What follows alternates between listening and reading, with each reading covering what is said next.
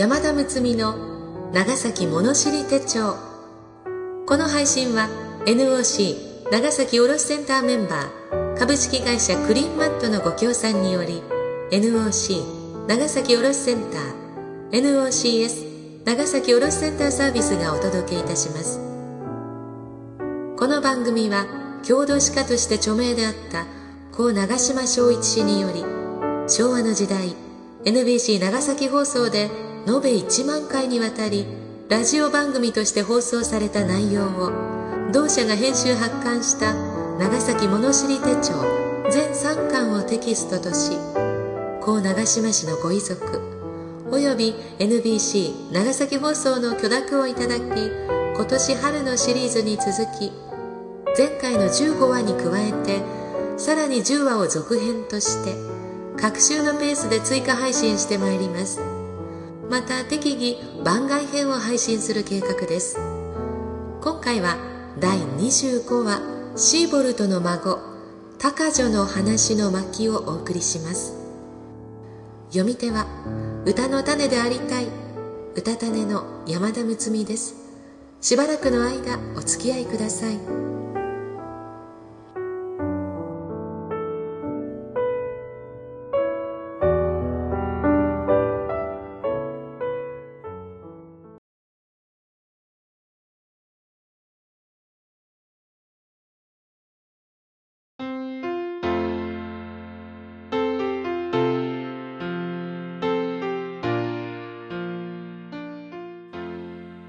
大正13年1924年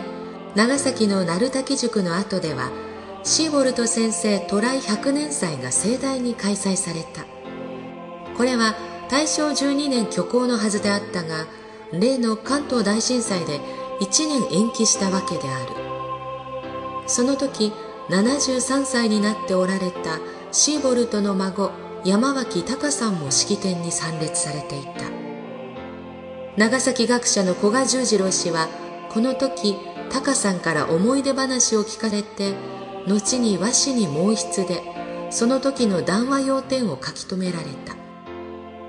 この覚書はシーボルト資料と題する文章の中に収めてあるが原文は箇条書きとなっているものでこれを高女の話として一文にまとめてみた。73歳の高女の語り口はこうでもあったろうかと想像しながら書いたのがこれである。古賀十次郎氏はシーボルト資料の末尾に主書きで公表をはばかる箇所があるのでこれを取り扱う者は切に心せよという意味の一文が添えてある。心して取り扱ったつもりである。高女は昭和13年7月18日88歳の天寿を全うして永眠した。高女は16歳の春伊予愛媛県大須の蘭学者三瀬修造と結婚。修造は大阪北御堂に病院を経営したが明治10年10月19日にコレラ病で没した。年39歳子供はなかった。高女は東京に出て医師片桐重明と結婚し三瀬修造の修造を取って名付けた修造が生まれた。修造は後に長崎の楠本家を継いだ。楠本修造は海軍軍医で大正8年舞鶴で病没。その子金厚氏は現在東京に健在である。母稲は高女を無理に東京から連れ戻し改めて佐賀県木島郡塚崎病院長山脇大輔と結婚させた。長男はじめ長女滝二女種の一男二女があった。結婚七年にして大輔に死別。その後東京に移り幼児から習い覚えた金玉に精進し山田生田両流の奥義を極め多くの門人を持っていた。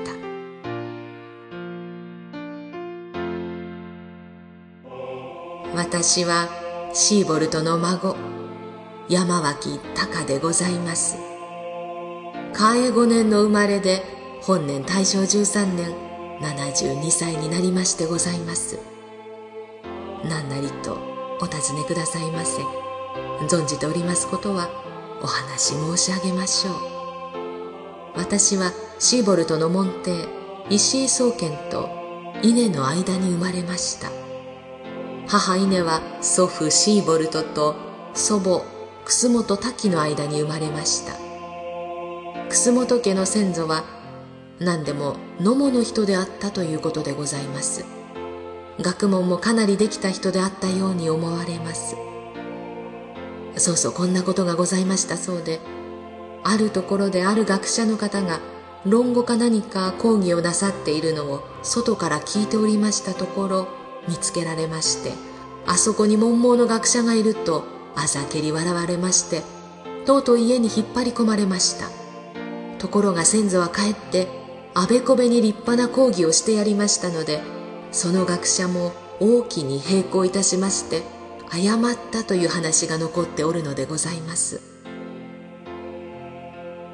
楠本の家はもともと銅座橋のこちら私の幼児は材木屋がございましたところにあったものでございますが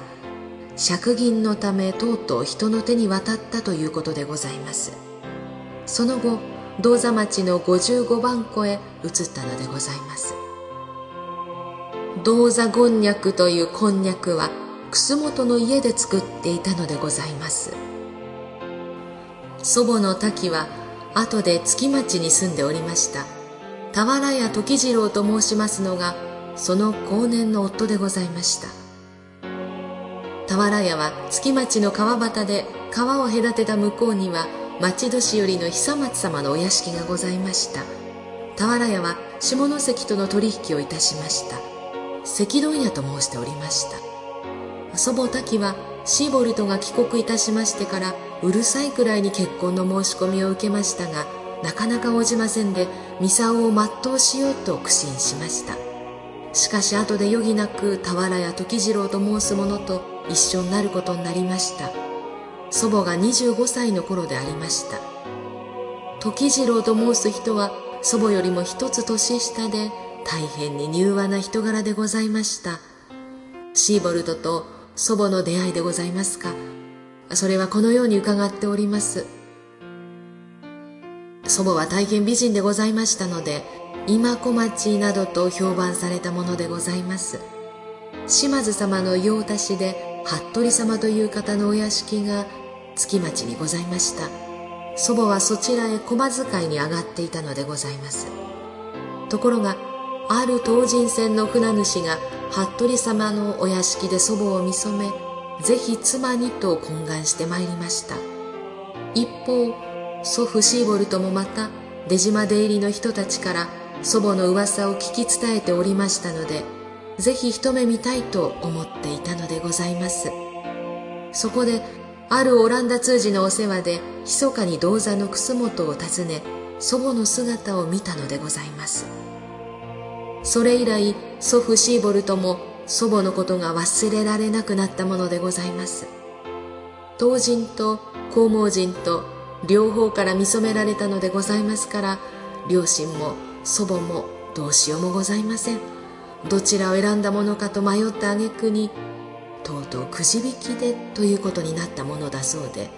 結局はシーボルトに身を任せることになったのでございます。その頃は素人の女は出島に入ることができませんので丸山の引田屋に相談いたしまして遊女の名前園木を名乗って表向きは引田屋の遊女として出島に入りシーボルトに関係したということでございます。シーボルトがご金製の品々を所持いたしましてお咎めを受け退去を命ぜられました例のシーボルト事件の時には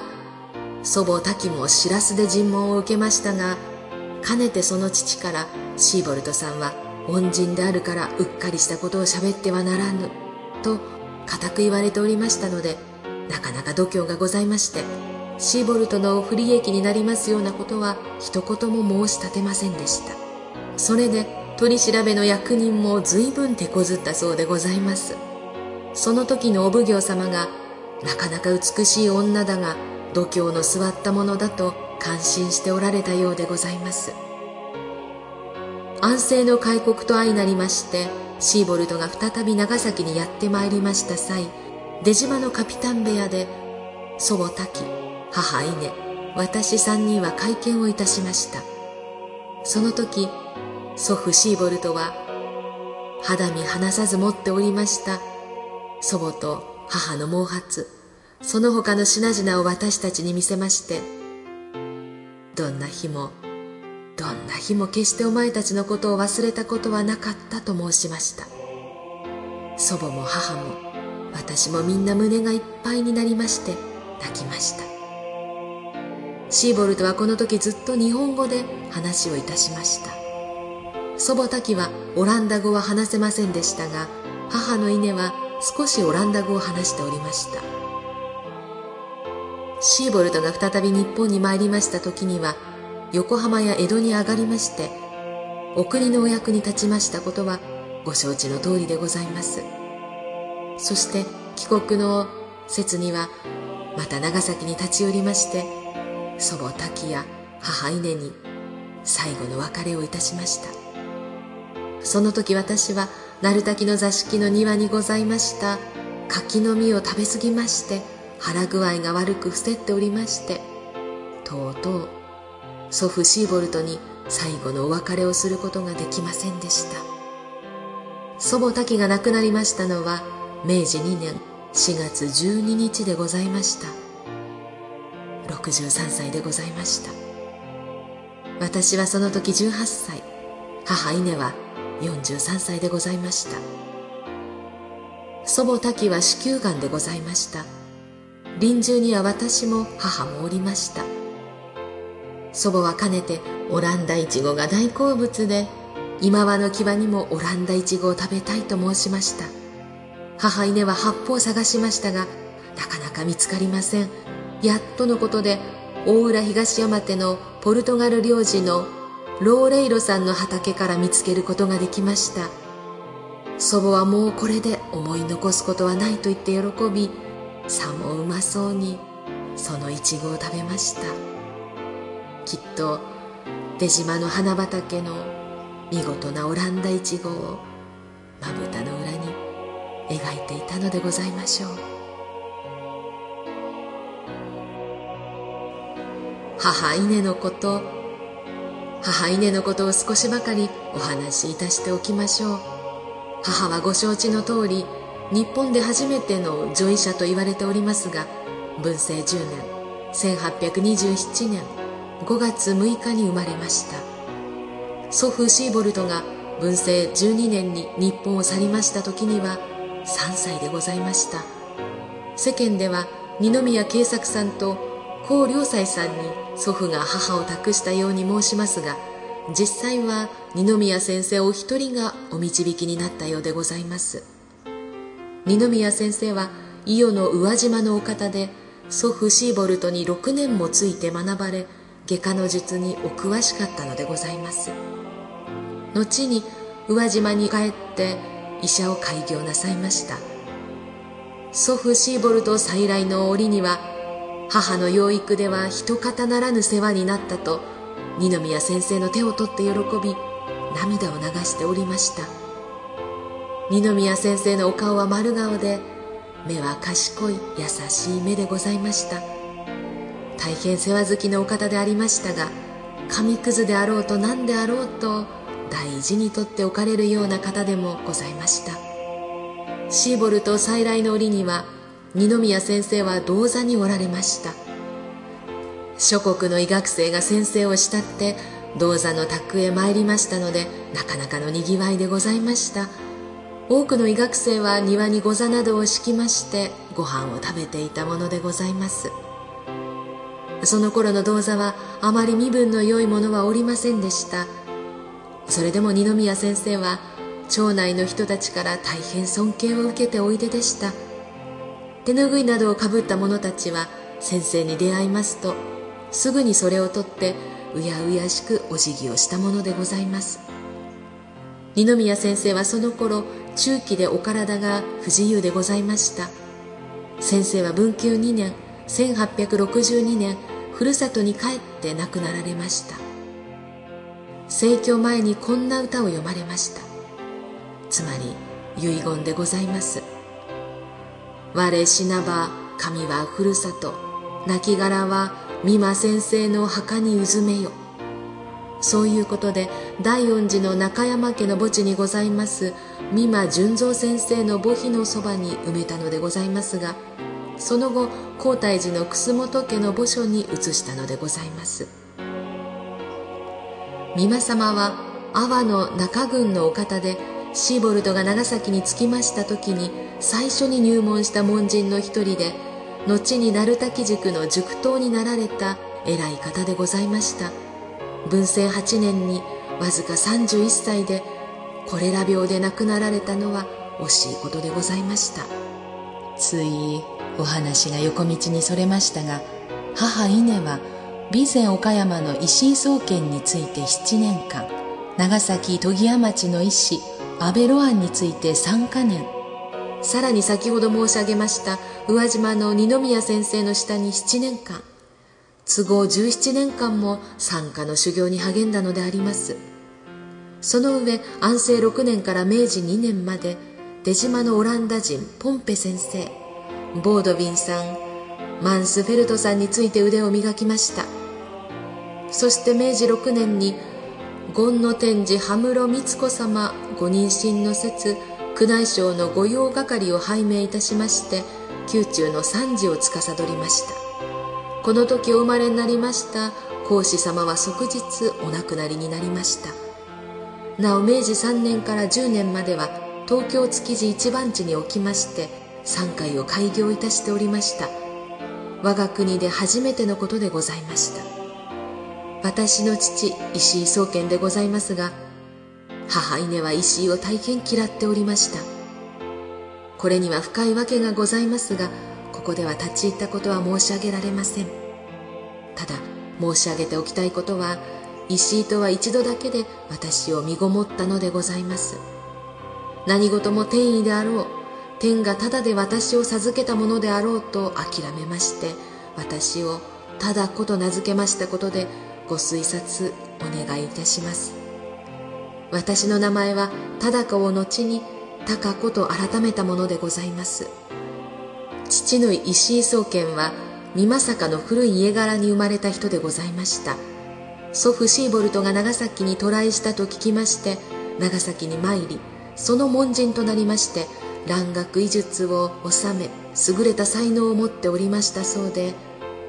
後に備前岡山で開業いたしましたが抜擢されまして徳川家 G になりましたのでございます。それで江戸に移り文久元年1861年の5月66歳で亡くなりました。父宗家にはれっきとした妻がおりしかも私の他に男二人の諸子がおりましてございます。はじめ母稲は岡山の石井を頼って医術の研究に出向いたのでございます。そのことは前にもお話しいたしました。祖母滝は母稲の修行の様を見届けにはるばる岡山まで参り安心して長崎に帰ってきたのでございますがとうとう母は私を分娩して長崎に帰ってくる始末になったのです。そして私は13歳まで長崎におりました。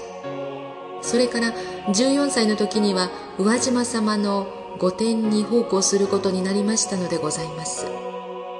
母はなかなか色が白くまず美人という方でございました。しかし大変に勝ち気な女でございました。明治6年に宮中の参事の奉仕いたしましたことは前に申しましたが明治16年にも宮中に入り宮内省御用係を拝命いたしました。これは福沢諭吉様や杉孫七郎様のご推薦があったためでございます。福沢諭吉様の奥様のお姉様が母に支持されていた縁故もございます。このように母の女医としての名声は上がりましたが当時はやはり母を産科医として認めてくださる方は少なく一般の考え方は昔通り産婆でございました。明治17年に政府で女医を認可するということがございましたけれども母のように当時最上の先生方に教えを受けたものでも学校を卒業したものでなければ独学は認められなかったのでございます。私は幼少の頃から琴や三味をたしなみ随分とこの道では苦労をいたしました。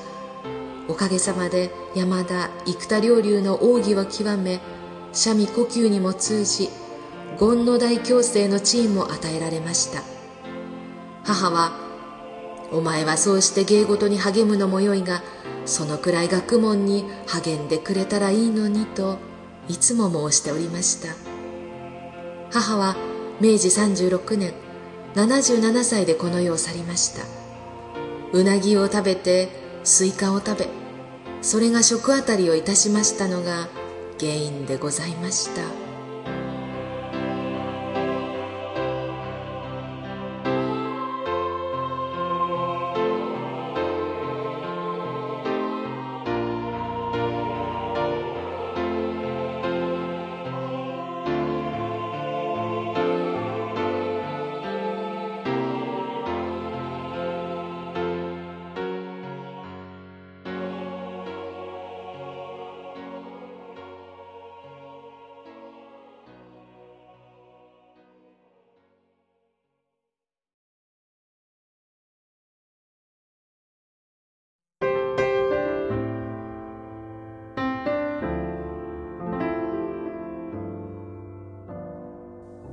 今回ご協賛の株式会社クリーンマットは玄関マットなどダストコントロール製品のレンタルから屋上緑化までトータルクリーンサービスをご提供されております。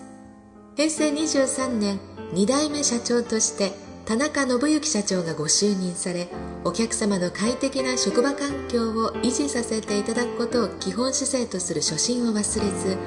今後も社会に貢献し感謝の心を常に忘れることなく日々邁進していきたい。またお客様よりクリーンマットに任せてよかったと感じていただけるような会社を目指すために社員一人一人の人間力の向上を通して究極のサービスをご提供させていただく努力をしていくと抱負を述べておられます。業務用だけではなく個人のご家庭での玄関マットレンタル屋上緑化浄水器などをご検討の際には当社ホームページをぜひご参考としてください。ホームページアドレスは http コロンスラッシュスラッシュ。www.cleanmat.co.jp です。ぜひご参照ください。この番組は